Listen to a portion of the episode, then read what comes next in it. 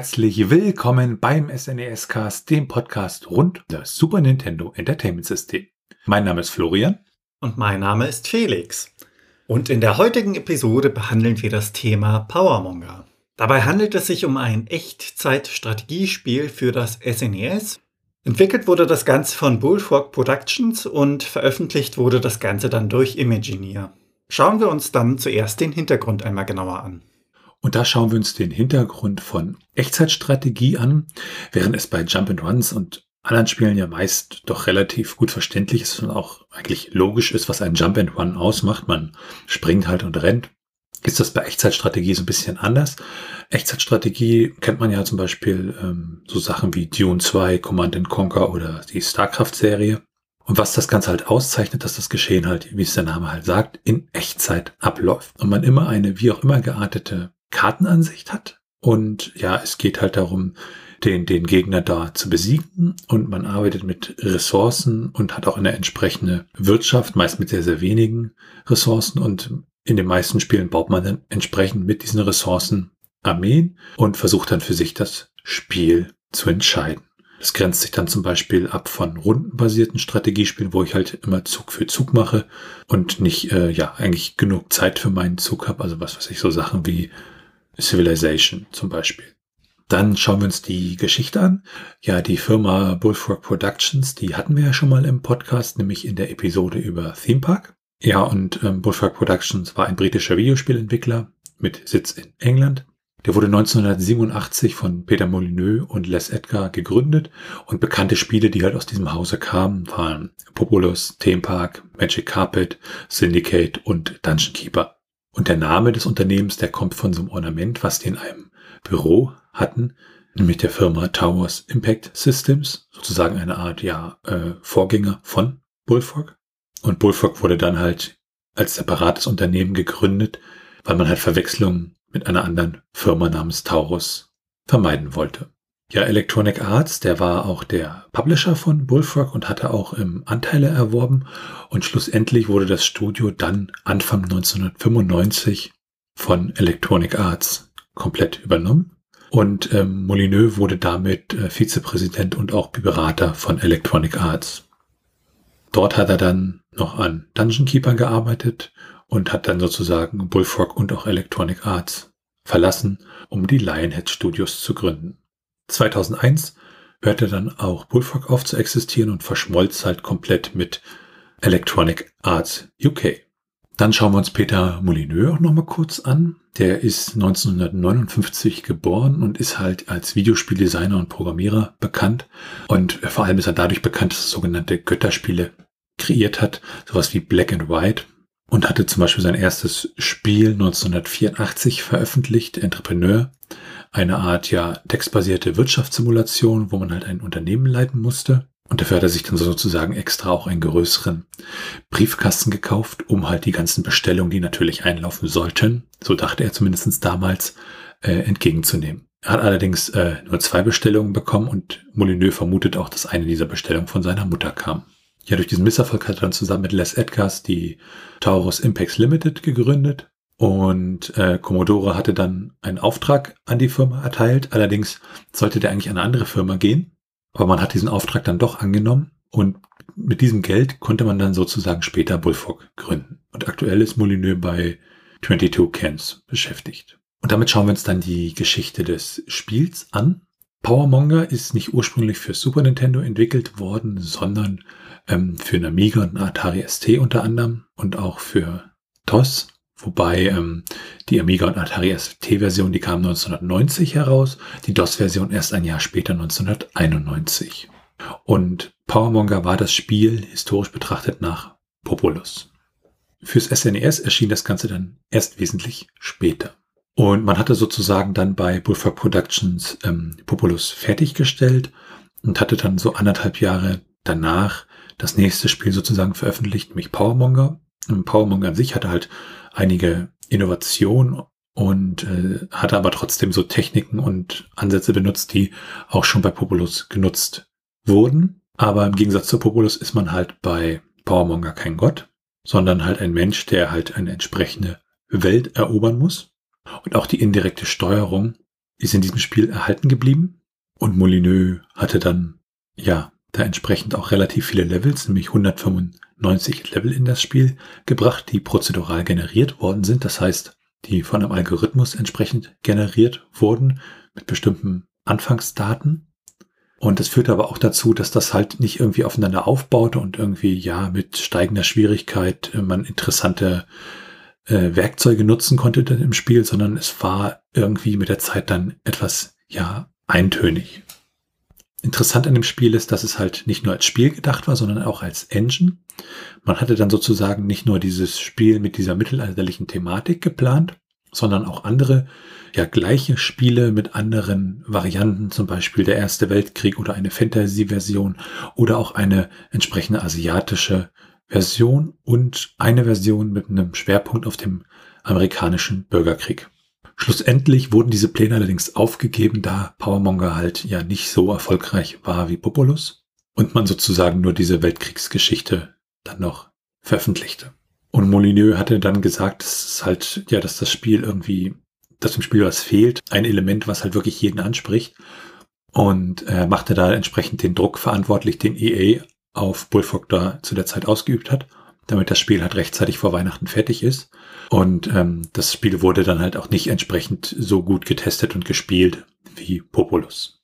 Während das ursprüngliche Spiel von knapp 26 Leuten laut den Credits gemacht wurde, wobei 17 davon Entwickler waren, unter anderem die Programmierung von Peter Molyneux, Glenn Corbs, Kevin Donkin und die Grafik von Gary Carr und Simon Hunter und ähm, der Sound von Charles Collette, sind in der SNES-Version 11 Leute erwähnt unter anderem der Programmierer Stephen Kesslin, der Projektmanager Ian Oliver, der Product Manager Andy Craven und für die Grafik waren John Corinne, Paul McLaughlin und Gary Carr zuständig und die Maps wurden von Matthew Webster designt. Die Musik, auch wenn sie nicht in den Credits steht, wurde von Tim White gemacht. Released wurde die Version für Super Nintendo schließlich in Japan im März 1993 und in Europa im Mai 1993. In Nordamerika gab es für die SNES-Version kein Release. Jetzt hatten wir schon ein bisschen was gesagt zum Setting, aber wollen jetzt nochmal da wesentlich genauer drauf eingehen, was eigentlich das Setting von Powermonger ist. Das gesamte Setting basiert ja vom Design und von den Konzepten, wie bereits erwähnt, auf dem Spiel Populous.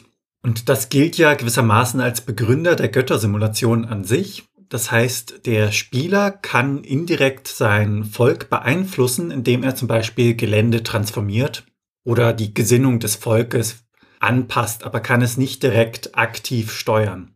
Er hat aber auch so Dinge wie Naturkatastrophen, die er auslösen kann, um das gegnerische Volk zu besiegen. Das ist so eine Göttersimulation an sich. In Powermonger wird jedoch das Ganze in einen Kriegskontext eingebunden und ein wenig verändert. Der Spieler übernimmt hier die Kontrolle über einen ja, enteigneten Kriegsherrn. Sein gesamtes Königreich ist durch eine Naturkatastrophe zugrunde gegangen und er versucht jetzt als ehemaliger König ein neues Reich zu erobern. Und dazu muss er dann 195 Gebiete ja plündern, erobern, für sich einnehmen und sich dabei dann wirklich gegen die anderen Anführer durchsetzen, die dasselbe Ziel haben. Dann schauen wir uns im nächsten Punkt das Gameplay ein wenig genauer an. Wenn man das Spiel startet, kommt einem zuerst das Imagineer-Logo entgegen, dann das typische lizenziert durch Nintendo und anschließend begrüßt ein der Powermonger-Schriftzug. Die Spielewelt an sich besteht aus Polygonen, was dafür dann sorgt, dass man die Ansicht, die man hat, mit größeren Freiheiten als Populous, also im Vergleich gesehen, drehen und bewegen kann. Wichtige Punkte im Spiel sind wirklich der Handel, die Diplomatie und die Erfindungen, die man so machen kann. Das ist natürlich noch relativ rudimentär ausgeprägt, aber bereits vorhanden. Und zu Beginn des Spiels gibt es dann ein Intro. Dort sieht man dann eine Burg und ein Reiter kommt dann von links nach rechts über die offenstehende Hängebrücke hereingeritten es wird geschnitten zu einem Saal, den man von innen sieht. Hinten an der Wand hängen als Dekoration Schilde und davor sitzen dann mehrere Leute auf einem Tisch, die höchstwahrscheinlich so die Anführer sind. Man sieht eine größere Menge auch im Saal durch die sich der Ritter dann durchbewegt und er entfaltet anschließend eine Karte auf dem Tisch. Kurz darauf sieht man dann wirklich, wie die Armee aus dem Schloss heraus sich auf dem Weg macht und quasi nahtlos sieht man dann den Titelbildschirm. Oben wieder mit dem Titel des Spiels und im Hintergrund sieht man noch so leicht die Burg. Auf der rechten Seite die Armee, links ein Lagerfeuer und ganz heroisch neben dem Lagerfeuer stehend ein einzelner Krieger, der seinen Speer fest in der Hand hält und dessen Helm doch recht eindrucksvoll ist, weil er so links und rechts jeweils ein Horn abstehend hat. Wenn man im Titelbildschirm dann ein wenig wartet, kommt man gewissermaßen zu den Credits, das heißt die beteiligten Namen laufen durchs Spiel. Geht man hingegen weiter im Spiel, also bestätigt irgendwie mit der Starttaste, dann gibt es die Möglichkeit, seinen Namen einzugeben und im nächsten Schritt kommt man dann direkt zu den Optionen. Dort kann man dann gewissermaßen sein Spieleerlebnis anpassen, denn man kann ein normales Standardspiel auswählen, das heißt in dem Sinne, dass man diese 195 Territorien erobern muss. Man kann sein Spiel fortsetzen oder man kann sein Spiel laden, das geschieht dann mit einem Passwort.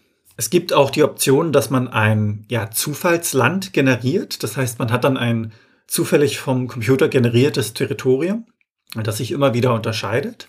Man kann den jeweiligen Port auswählen, an dem der Controller hängt. Das Spiel Powermonger kann man ja mit der SNES-Maus spielen und in den Optionen kann man dementsprechend auch die Geschwindigkeit auswählen. Das heißt zwischen 1, 2 und 3, also langsam, mittel und schnell auswählen. Man kann die Musik als auch die Soundeffekte an- bzw. ausstellen und anschließend eigentlich nur noch das Spiel starten. Dort kommt man dann zuerst in einen ja, etwas längeren Ladebildschirm, in dem die Karte generiert wird. Und sobald man damit durch ist, befindet man sich wirklich direkt im Spiel. Wenn man sich das Bildschirmlayout unterteilt, gibt es verschiedene Fenster. Auf der einen Seite hat man links gewissermaßen senkrecht gesehen den Teil, mit dem man das Ganze steuert und rechts dann die Karte, auf der man die jeweiligen Befehle geben kann. Ganz links oben sind vier Symbole waagerecht angeordnet. Das sind die Kartensymbole. Direkt darunter sieht man dann eine Übersichtskarte der gesamten Insel bzw. der gesamten Welt. Und darunter wiederum sieht man dann so kleine Symbole, Piktogramme, 20 Stück an der Zahl, mit denen man dann die jeweiligen Befehle, auf die wir später noch zurückkommen, geben kann. Direkt darunter ist dann ein Kompass zu sehen, mit dem man dann die Karte unter anderem drehen kann. Ungefähr nimmt dieser linke Streifen ein Drittel des gesamten Bildschirms ein und der größere Bereich, also die restlichen zwei Drittel, sind dann wirklich für das Spielgeschehen reserviert. Wenn man sich die Übersichtskarte ein wenig genauer anschaut, dann sieht man den gesamten Kontinent und den Bereich, auf dem man sich gerade befindet. Das heißt, man kann dort auch Straßen, Wasser, Wälder als auch Siedlungen und deren Besitzer einblenden. Das weiße Kreuz auf der Übersichtskarte dient dabei der Orientierung. Das ist der Bereich, der in dem Sinne rechts dann angezeigt wird. Denn man kann auf der Übersichtskarte sich einen Bereich auswählen und dann gewissermaßen hereinzoomen. Und dieser Zoom wird auf der rechten Seite im Spiel angezeigt, auf dem kann man dann Befehle geben und ähnliches. Man kann sich dabei in acht Richtungen frei bewegen. Bei der Orientierung hilft der Kompass. Dabei muss man wirklich beachten, dass dieser immer nach Norden zeigt.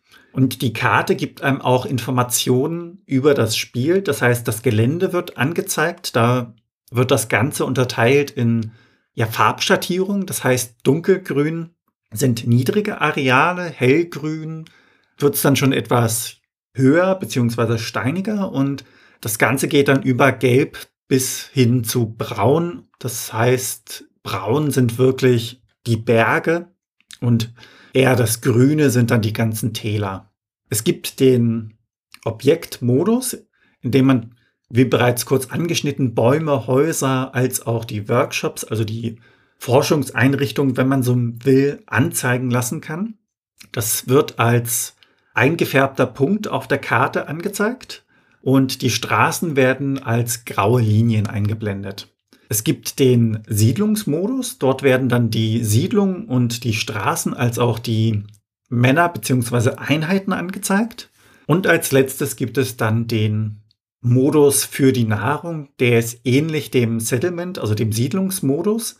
Aber es wird zusätzlich eingeblendet, wie viel Nahrung im jeweiligen Areal bzw. in der jeweiligen Siedlung vorhanden ist. Was die Siedlung angeht, diese sind die Nahrungsquelle im Spiel. Also es gibt in den jeweiligen Siedlungen Bauern, die Nahrung herstellen. Es gibt allerdings auch Männer, die man rekrutieren kann. Und es gibt Forschende, die zu den Erfindungen bzw. der Verbesserung der Ausrüstung beitragen. Da kann der Spieler auch entscheiden, wie er das Ganze angeht, denn man kann den Aggressionslevel des Captains und seiner eigenen Armee gewissermaßen dadurch einstellen und dieses Aggressionslevel hat unterschiedliche Auswirkungen. Man kann sehr aggressiv eine Siedlung einnehmen, dann nimmt man zum Beispiel alle Männer mit, hat allerdings wenig Nahrung beziehungsweise keine Leute mehr, die in irgendeiner Art und Weise auf dem Feld oder in der Forschung stehen können. Die Siedlungen werden zwar wieder bevölkert, das geschieht jedoch relativ langsam. Interessant ist, dass man einer kleinen ja, Illusion, wenn man so möchte, aufliegen könnte, denn wenn man nah an das Geschehen rangeht, sieht man die Figuren und es wirkt dann so, als würden diese Figuren schneller arbeiten. Das ist aber für das Gameplay in dem Sinne unwichtig, sondern ist eher eine ja, ästhetische Sache. Also die Arbeitsgeschwindigkeit bleibt dieselbe, unabhängig ob man von oben schaut oder nah dran ist. Das sind so die Eigenschaften der Übersichtskarte.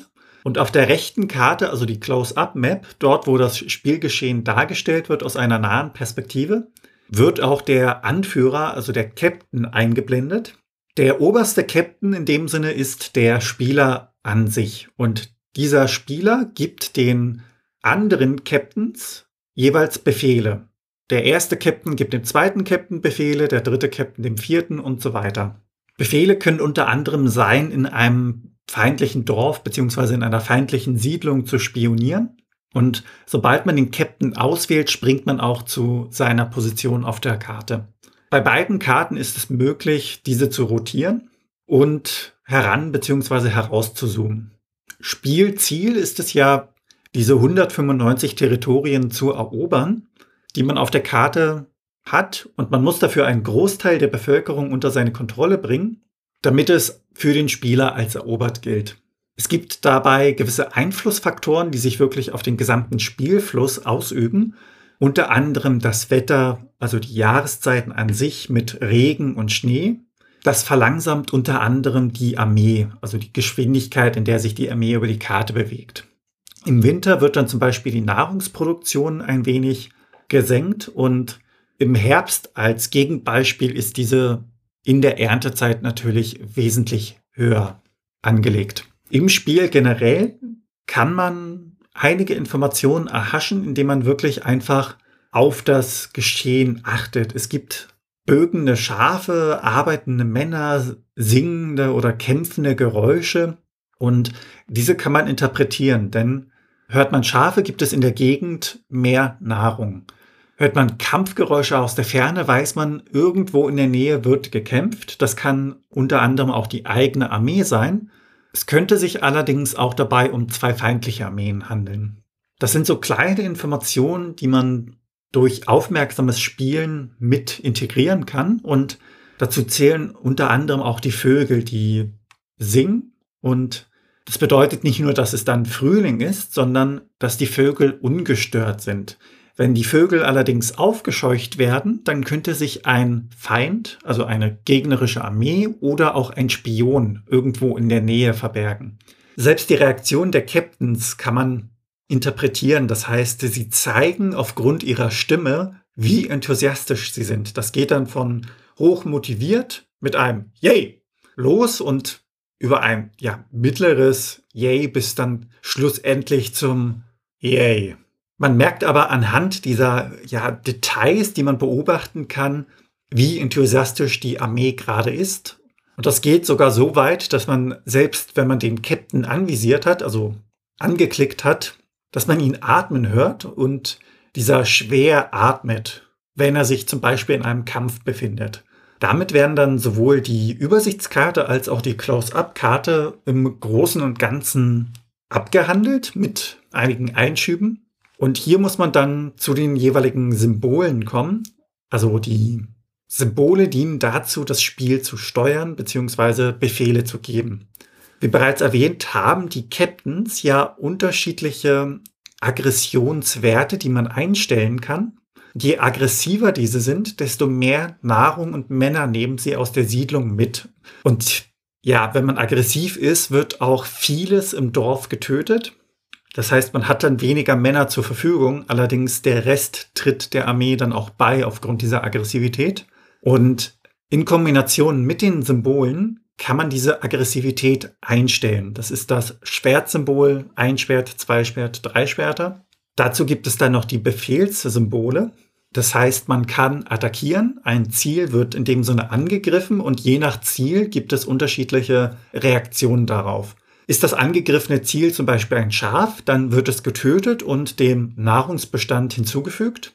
Ist das Ziel ein Baum, dann wird dieser gefällt, was in dem Sinne nützlich sein kann, weil andere daraus nicht mehr Nutzen ziehen können für ihre Erforschung.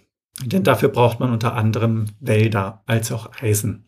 Der Captain befehligt immer eine gewisse Anzahl von Männern und sollte der Captain einmal in einem Kampf sterben, gilt der Kampf als verloren. Er verliert dabei dann sein Inventar und seine Ausrüstung. Diese bleiben allerdings auf der Karte relativ sicher liegen und im späteren Spielverlauf kann man sie dann wieder einsammeln. Sollte das allerdings so weit gehen, dass der erste Captain, also in dem Sinne der Spieler, angegriffen wird, weil er keine unter sich stehenden Captains mehr hat, dann gilt das Spiel als verloren.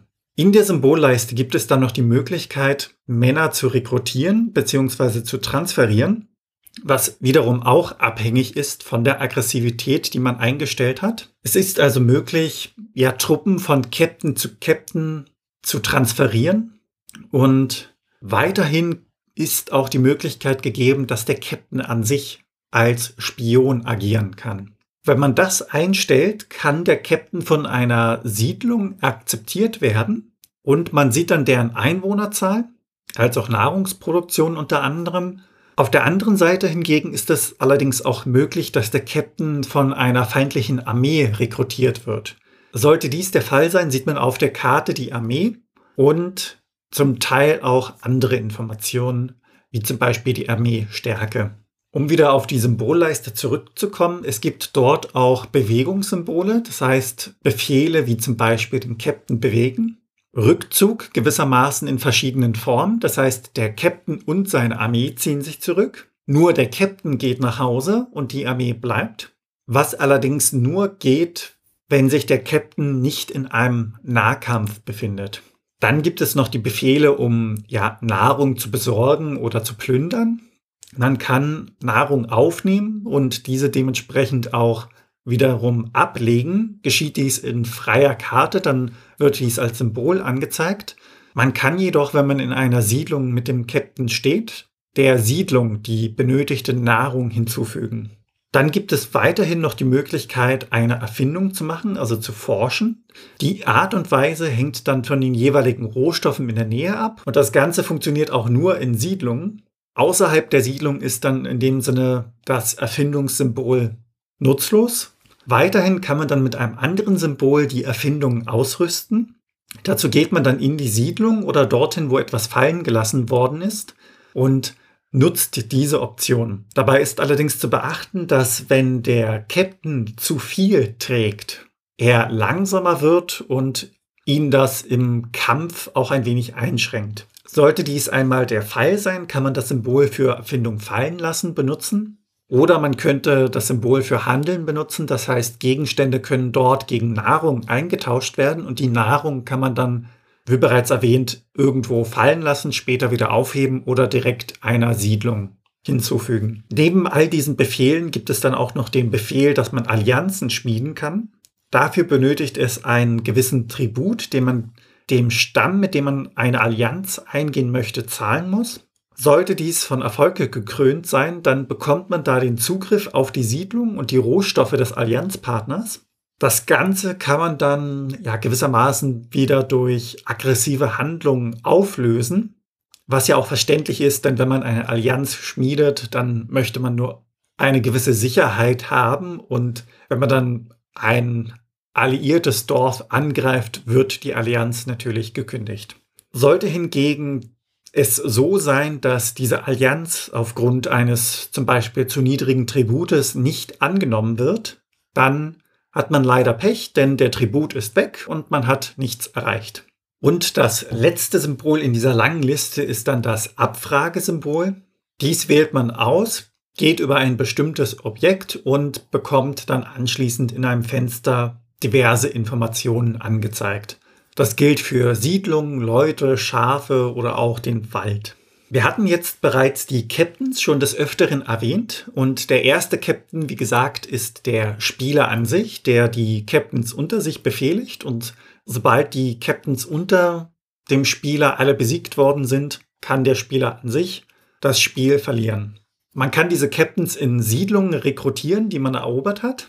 Wenn man dann den Captain rekrutiert hat, sieht man eine Statusbar rechts neben den Symbolen für die Übersichtskarte.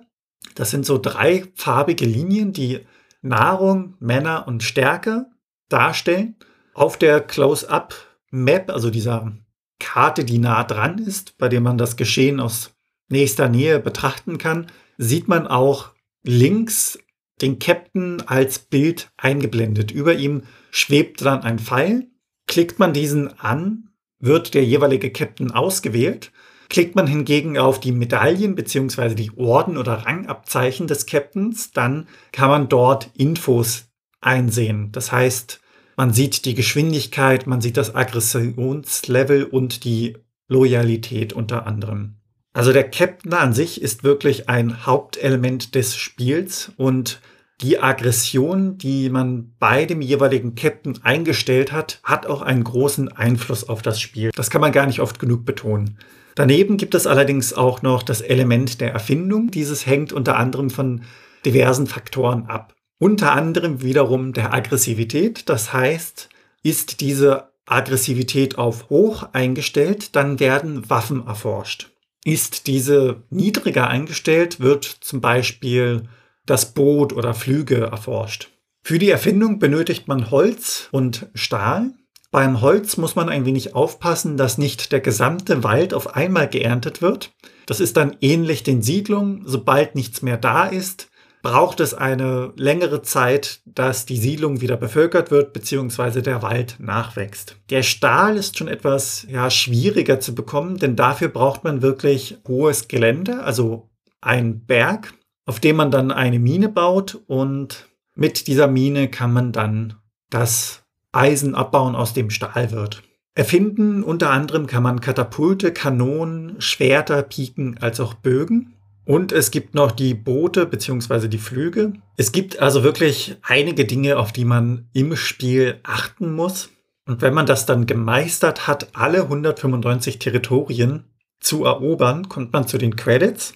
Dann wird der Spieler mit einer kleinen Endsequenz belohnt. Dort sieht man dann, wie der Horizont brennt und Vier Reiter kommen auf den Spieler zugeritten. Anschließend sieht man dann wieder das Bild, was man bereits in der Intro-Sequenz gesehen hat, also diese Burg auf der rechten mit der Hängebrücke und diese vier Reiter reiten dann in die Burg hinein. Man sieht wieder das Innere des Saals und der Captain hält den Arm ausgestreckt zu seinen Anhängern, die dann wirklich vor sich hin jubeln, weil sie den Kampf gewonnen haben. Zum Schluss wird dann eingeblendet, ja, dass man sich im nächsten Kampf erneut wiedersehen wird. Ja, und wie steuert sich das Ganze nun? Da muss man ein wenig unterscheiden, auf welchem Bildschirm man gerade ist, also der Übersichtskarte oder der Close-up-Karte. Auf der Karte kann man sich mit A das Ganze auswählen.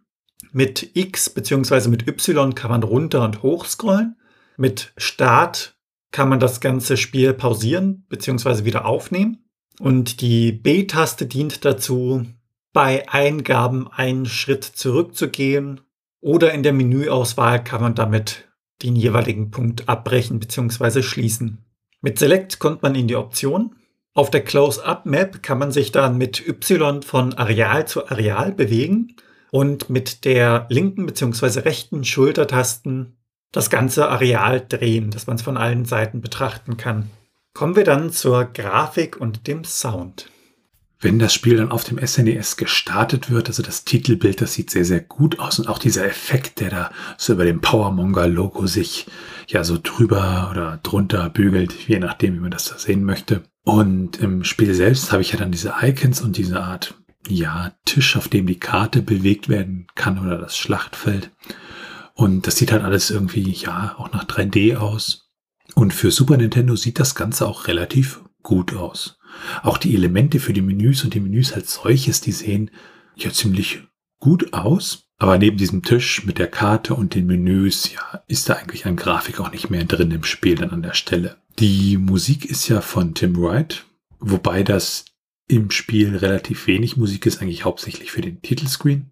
Und Tim Wright ist ein britischer Videospielmusiker, der hatte 1987 ähm, bei Sharp angefangen, allerdings nicht als Komponist, sondern da war Mechaniker für Videorekorder. Und ähm, ja, Videospielmusiker wurde er dann 1994, als er dann anfing für Psygnosis zu arbeiten.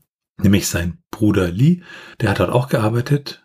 Und so kam er dann praktisch zu Psygnosis, welches er dann 1998 verließ. Und seitdem hat er auch in den Firmen, in denen er danach war, nicht mehr wirklich äh, Videospielmusik komponiert. Bekannte Stücke von Tim Wright sind unter anderem die Musik für Shadow of the Beast, ähm, Wipeout und Lemmings. Im ROM selbst gibt's dann halt ähm, ja drei Musikstücke für den Titelscreen mit 5 Minuten 10 und wenn man verloren hat mit 27 Sekunden und dann das Stück mit dem Namen Conquest mit 11 Sekunden. Also grafisch liefert Powermonger da ja ein solides Paket ab, ist aber trotzdem doch relativ statisch. Die Musik, ja, die Titelmusik lädt auf alle Fälle zu mehr ein, aber viel mehr Musik gibt es dann im Spiel gar nicht. Das wird dann mehr über Sounds geregelt. Und bei diesem Spiel wirklich sehr, sehr wichtig ist dann auch entsprechend die Strategie, damit man wirklich ja schlussendlich die fast 200 Karten erobern kann. Ein recht klares Grundprinzip sollte sein, dass die eigene Armee von der Größe beziehungsweise von der Stärke auch dem gegenüber, was es erobern möchte, die richtige Größe hat. Und dafür bieten sich gerade zu Beginn kleine Siedlungen an, aus denen man dann weitere Leute rekrutiert, um dann im späteren Verlauf die größeren Siedlungen zu attackieren. Da kann man auch so ein bisschen schauen und suchen, muss allerdings auch bei der Suche aufpassen, dass man da nicht gerade dem Gegner in die Fänge läuft. Man hat bei der Erkundung natürlich das Risiko, dass man irgendwo dem Feind begegnet. Allerdings ist die Aufklärung doch schon ein recht wichtiger Punkt, denn man muss ja auch schauen, wo welche Siedlungen liegen und wie man den Ort, also ob er strategisch gut oder schlecht gelegen, für sich nutzen kann. Es ist immer ein kleines Abwägen zwischen, wie stark ist meine Armee, welchen Level an Ausrüstung habe ich, wie stark ist mein Captain und wie viel bringt es mir jetzt, diese strategisch gut gelegene Siedlung zu erobern? Beziehungsweise wie viel Verluste mache ich bei diesem Eroberungsfeldzug? Da kann es unter anderem auch helfen, dass man seinen Captain gut ausrüstet und ihn dann vorschickt, dass er dann gewissermaßen die gegnerischen Einheiten auf sich zieht und erst kurz darauf schickt man dann die gesamte Armee, die der Captain hatte, hinterher. Das vermindert in dem Sinne die Verluste in der eigenen Armee, weil der Captain kann einfach mehr einstecken als die Armee, beziehungsweise eine einzelne Person aus der Armee im Vergleich. Man sollte dabei aber wirklich darauf achten, dass die Armee beziehungsweise der Captain nicht überladen ist und ja, wie das so ist, wenn man überladen ist, kann man sich schlecht bewegen und sich schlecht bewegen zu können in einem Kampf ist definitiv von Nachteil. Auch auf die Geschwindigkeit der Armee wirkt sich das Überladensein auf. Und gerade wenn man fliehen möchte oder jemanden zur Hilfe eilt, also einem zweiten Captain, dann ist das wirklich ein entscheidender Faktor. Man muss auch so ein wenig schauen, auf welchem Aggressionslevel man spielen möchte. Das wirkt sich ja unter anderem auf die Eroberung aus, also man geht aggressiv rein und tötet dementsprechend viele Einwohner. Dann hat man zwar ein erobertes Dorf, was schön ist, allerdings hat es nur noch wenige Bewohner, die am Leben sind. Das heißt, es braucht länger, bis sich das Ganze wieder erholt. Das heißt, man bekommt zu Beginn weniger Nahrung, man kann weniger in die Forschung stecken und auch weniger Männer rekrutieren, weil der Großteil ja durch das aggressive Verhalten getötet worden ist. Und man hat den Nachteil, dass sobald der Captain bzw. die Armee das Dorf, also die Siedlung an sich wieder verlässt, dass ja niemand zurückbleibt, der das Dorf schützen kann. Da geht man dann das Risiko ein, dass man von Gegner in dem Sinne angegriffen werden kann und der hat dann leichtes Spiel, mit diesem Dorf. Und auch die Nahrung an sich ist ein wichtiger Faktor, denn die Armee kämpft wesentlich schlechter, wenn sie hungrig ist. Hat man dementsprechend aber viel Nahrung für seine Armee dabei, dann kämpft sie besser und man hat bessere Chancen, die jeweilige gegnerische Armee zu besiegen. Es wurde ja bereits erwähnt, dass das Spiel gewissermaßen einem als Spieler Tipps gibt, auf die man nur achten muss, um das Ganze zu entschlüsseln. Man hat ja Dinge, wie zum Beispiel die Kampfgeräusche in der Nähe. Das heißt, irgendwo findet ein Kampf statt. Oder auch die aufgescheuchten Vögel, das heißt, ein Spion oder ein Gegner kann in der Nähe sein. Und diese Symbole sollte man wirklich immer im Auge behalten und auch wissen, wie man sie zu lesen hat, denn man agiert ja im gesamten Spiel in unterschiedlichen Arealen. Und dementsprechend kann man schon mitunter den Blick dafür verlieren, was gerade auf der Karte abläuft. Dabei helfen einem diese Informationen dann. Was das Bewegen an sich allerdings angeht, die Wegfindung ist mitunter etwas tückisch. Im Idealfall bewegt man sich wirklich in geraden Linien, ohne dass da großartig Hindernisse dazwischen sind und wartet immer, bis man komplett angekommen ist. Sonst kann es wirklich passieren, dass Teile der Armee verloren gehen. In dem Sinne als Beispiel, man möchte irgendwo über den Fluss. Der eine Teil geht links entlang, der andere Teil geht rechts entlang und der Teil, der rechts entlang gegangen ist, trifft dann zufällig eine gegnerische Armee und wird besiegt. Und eine halbe Armee zu verlieren, nur aufgrund einer ja, schlechten Wegfindung, ist mitunter schon recht bitter.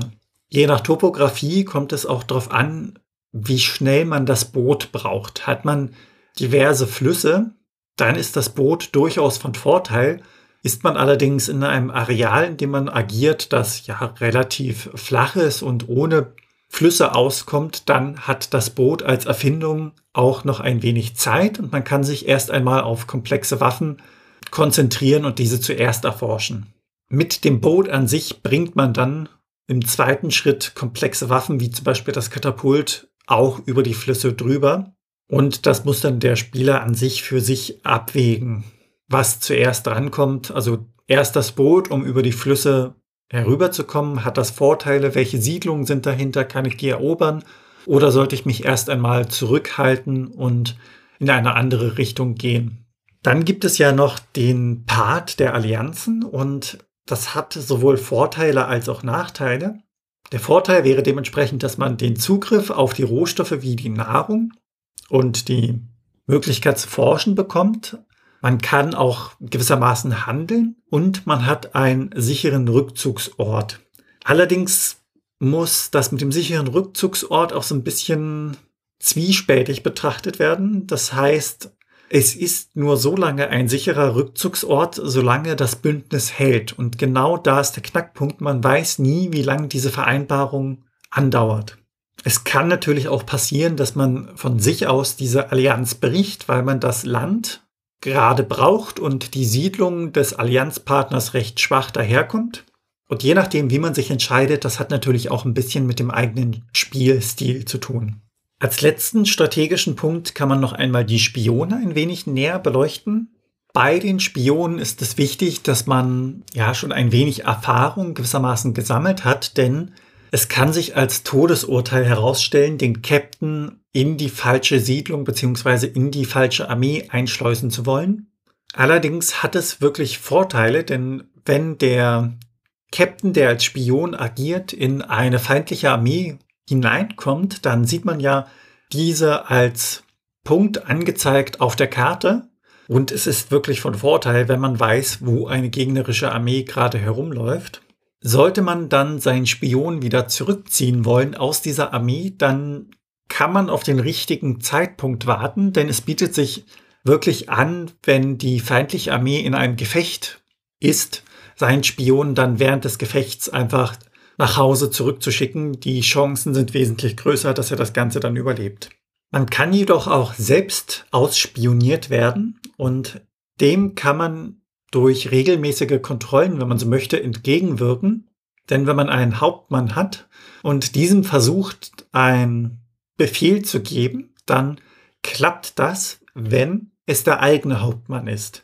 Ist es allerdings ein Spion, der die Rolle des Hauptmanns übernommen hat, dann wird er, wenn man diesem einen Befehl gibt, als Spion enttarnt.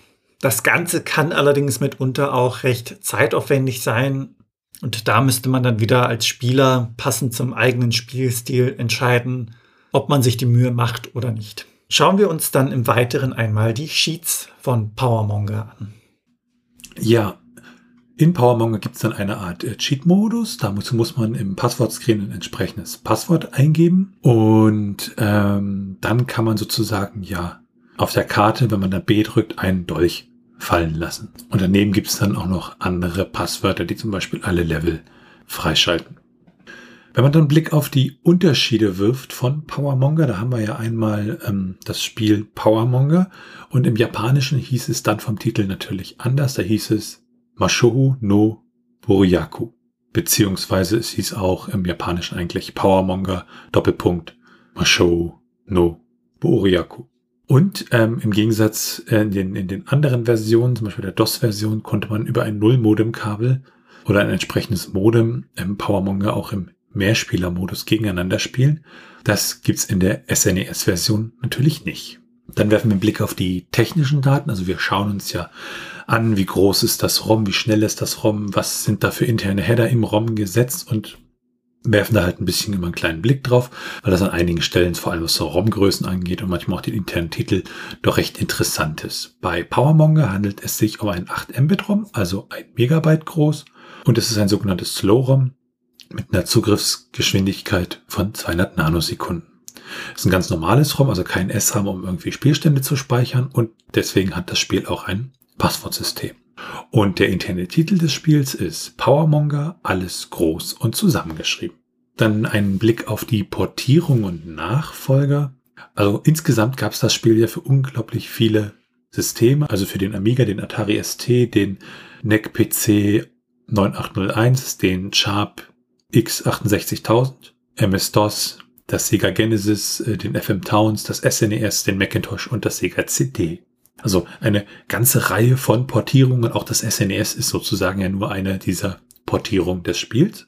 Und 1991 gab es dann auch noch ein Expansion Pack, ähm, Powermonger World War One Edition. Das war praktisch dieses, was wir gesagt haben, dass das ja sozusagen als Engine geplant war. Das hatte man zumindest für dieses äh, Szenario dann entsprechend umgesetzt. Ansonsten Nachfolger von Powermonger gab es leider nicht. Und damit werfen wir einen Blick auf das Trivia. In dem Spiel kann man schon einige Stunden versenken, das heißt so zwischen 20 und 30, je nach Spielgeschwindigkeit und Strategie in dem Sinne auch mehr oder weniger. Wenn man das Spiel dann kaufen möchte, bekommt man es als Cartridge lose in Deutschland für rund 6 Euro. Möchte man es hingegen Complete in Box, also als gesamtes Set bekommen, zahlt man das Dreifache mit rund 18 Euro. Wenn man sich dann die USA anschaut, dort gibt es ja das Spiel nur als Import und die Cartridge-Lose bekommt man für rund 12 US-Dollar und das Ganze Complete in Box, da muss man wiederum ein wenig mehr zahlen, gibt es für rund 32 US-Dollar. Interessant ist auch die Schreibung des Spiels, weil die wird erstmal unterschiedlich geschrieben. Zum Beispiel die Super Famicom-Variante, da heißt es halt Power Monga als zwei Wörter, jeweils der erste Buchstabe groß geschrieben und dann der japanische Titel. Und auch die Genesis-Version hieß Power Monga. Und in der Wikipedia steht es unter Power Monga. Es gibt dann Schreibungen, die halt das Power Monga als zwei Wörter schreiben. Es gibt auch Schreibungen, die schreiben Power Monga mit großem M in der Mitte, aber als ein Wort. Und ja, da waren wir uns natürlich unschlüssig, was ist denn jetzt eigentlich die richtige Variante? Und aus unserer Sicht ist das Power Monga zusammengeschrieben, ein Wort mit einem großen Buchstaben am Anfang. Auch wenn es die Schreibung der anderen Version gibt, aber was sozusagen das überzeugende Argument war, dass es das Wort Power Monga halt im Englischen gibt und dass da ein Wort ist und das meint eine Person, die ihre Macht halt auf tyrannische und unverantwortliche Weise ausübt. Ansonsten tauchte die Amiga-Version von PowerMonger auch wieder in dem Buch 1001 Video Games You Must Play Before You Die von Tony Mott auf. Das hatten wir ja schon etliche Male im Podcast erwähnt. Und für die SNES-Version, das haben wir, glaube ich, bei der Steuerung auch unterschlagen, äh, wird die Nintendo-Maus unterstützt. Also die kann man dann ans Super Nintendo anschließen und da das halt doch mehr so ein, so ein ja, mausspezifisches Spiel ist, macht sich das dann wesentlich, wesentlich besser. Im ROM selbst finden sich dann auch versteckt äh, ja, Bilddates für die europäische und die japanische Version. Und damit kommen wir dann zu den ROM-Hacks. Und ROM-Hacks sind ja Sachen, wo halt das ROM modifiziert wurde, um zum Beispiel neue Spielstrecken bei Super Mario Kart hinzuzufügen. Und ähm, bei PowerMonger ist es ganz einfach, da konnten wir zumindest keine ROM-Hacks finden. Genauso sieht's leider bei den Retro-Achievements auch aus. Also Retro-Achievements äh, zur Erklärung, normale Achievements kennen wir ja bei Plattformen wie Steam. Wenn ich halt im Spiel irgendwas Besonderes mache oder so oder den großen Drachen-Endboss äh, im ersten Akt töte, dass ich dann dafür vielleicht ein Achievement bekomme. Und ähm, bei älteren Spielen gab's das in der Form nicht, aber mit dem Projekt Retro Achievements, da geht's dann halt darum, ja, entsprechend diese Achievements in diese alten Spiele zu bringen, über spezielle Emulatoren, die das dann unterstützen. Und dann kann man die sozusagen auch erreichen. Und bei Speedruns sieht es bei PowerMonger auch schlecht aus. Also Speedruns, da geht es halt darum, das Spiel möglichst, möglichst schnell durchzuspielen. Und da konnten wir leider keinen richtigen Speedrun für das Spiel finden. Was bei dieser Art von Spiel wahrscheinlich auch etwas schwierig ist. Und damit sind wir dann beim Handbuch von PowerMonger, was für das Spiel auch definitiv benötigt wird. Das Handbuch ist mit 33 Seiten doch recht umfangreich und unterteilt sich in Steuerung, Setting, Karten, Effekte, die sich aufs Spiel auswirken, als auch die Symbole und die Captains werden näher erläutert. Dazu kommt noch ein kleiner, ja gewissermaßen Fragen-Antworten-Teil. Und grundsätzlich ist das gesamte Handbuch wirklich eine ja, Wand aus Text. Also es wird teilweise geschichtenmäßig erzählt. Es wird also ein wenig so erklärt, äh, wenn der Held angreifen möchte, nahm er sein Schwert und drückte A. Das Ganze wirkt dann mitunter ja in dem Kontext verwirrend, weil man sich das wirklich mehr oder minder erarbeiten muss. Und es gibt auch weiterhin relativ wenig Bilder, die die jeweiligen Passagen unterstreichen, beziehungsweise das Ganze dann verdeutlichen in der Erklärung. Das Handbuch im Gesamten wirkt im Vergleich zu anderen Handbüchern fast schon wie ein kleiner Roman. Schauen wir uns einmal an, wie Powermonger bewertet worden ist. Powermonger an sich, ähm, ja, pegelt sich eigentlich gut zum 80er-Bereich ein. Die beste Bewertung, die wir da finden konnten, war von der Megafun aus dem Juni 1993. Und die haben gesagt, äh, Populus-Fanatiker aufgepasst. Powermonger ist zwar geringfügig komplizierter, dafür wird man aber nach kurzer Einspielphase mit einem gelungenen Strategiespiel verwöhnt, wie man es auf dem Super Nintendo leider viel zu selten sieht. Eroberer, die eine Maus ihr eigen nennen, haben es einfacher als Joypaddler, aber auch die werden sich recht flott eingewöhnt haben. Die einzelnen Gebiete sind durchdacht aufgebaut und steigen behutsam im Schwierigkeitsgrad an. Erschreckt nicht vor dem Powermonger-Effekt. Es gibt einfach Zeiten, da ist nichts zu tun man kann sich die Welt mal nur anschauen, zum Beispiel die Bauern beim Ernten beobachten oder Schafe zählen. Das ist durchaus so beabsichtigt und trägt deutlich zur dichteren Atmosphäre bei. Fazit? Powermonger ist sein Geld wert. Die Playtime hat im Juli 1993 80 Punkte vergeben und hat gesagt, endlich, möchte man fast sagen. Seit dem Erscheinen von Bullfrogs Populus in den Anfangstagen des SNES e ist nun schon einige Zeit vergangen, ohne dass ein vergleichbares Spiel aus dieser Gattung der reinrassigen 3D-Echtzeitstrategiespiele nachgeschoben wurde. Dem wurde jetzt Abhilfe geschaffen. Und zwar mit einer insgesamt gut gelungenen und sehr spielbaren Umsetzung. Die Total aus Deutschland hat ähm, 80 Punkte vergeben und hat im Juli 1993 gesagt, so spannend Powermonger ist, so behäbig entwickelt sich der Spielverlauf durch das häufig notwendige Hin- und Herklicken. Zudem sind die Icons nicht sofort eingängig. Weitaus klarer als die Icon-Sammlung ist das hübsch aufgemachte deutsche Handbuch. Kaum eine Frage zum Einstieg bleibt offen. Wer schwere Strategenkost liebt und die Nintendo-Maus besitzt, dürfte buchstäblich auf seine Kosten kommen. Die schlechteste zeitgenössische Bewertung ist von der Videogames aus dem April 1993 und die haben gesagt, wer keine Maus, aber schwache Nerven hat, sollte von Powermonger die Finger lassen. Das Herumgeklicke zwischen den Menüfenstern, Icons und Landkarten ist dermaßen verwirrend, dass Joypad-Strategen auch noch nach Tagen nervös mit den Zähnen knirschen. Feuerknopf-Akrobaten blicken schneller durch, werden aber trotzdem nicht so viel Spaß wie mit Populous haben. Powermonger ist komplizierter, aber nicht besser. Und sie haben dafür 72 Punkte vergeben.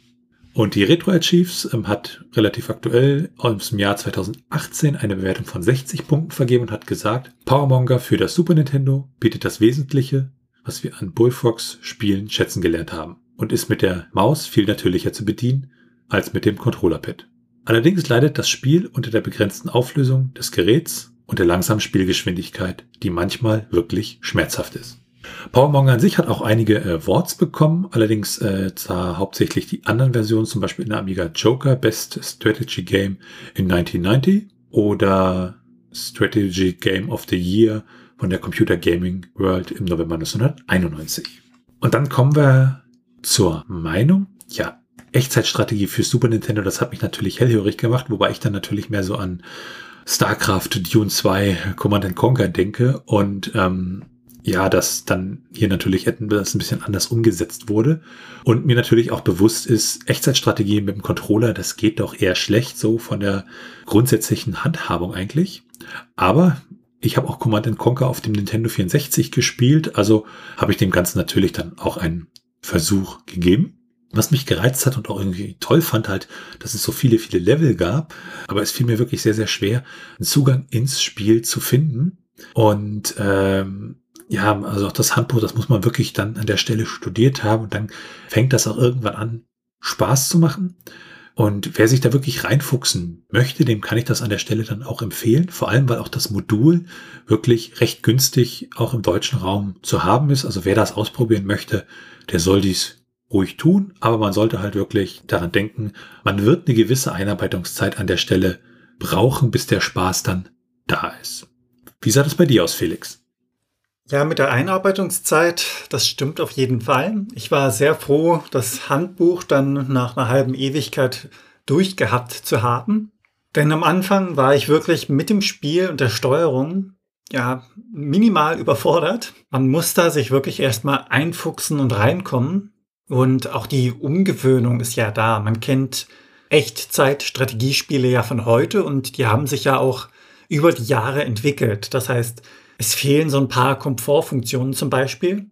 Wenn man es dann geschafft hat, erstmal in dieses Spiel einzutauchen, dann spielt man auch ein Weilchen dran.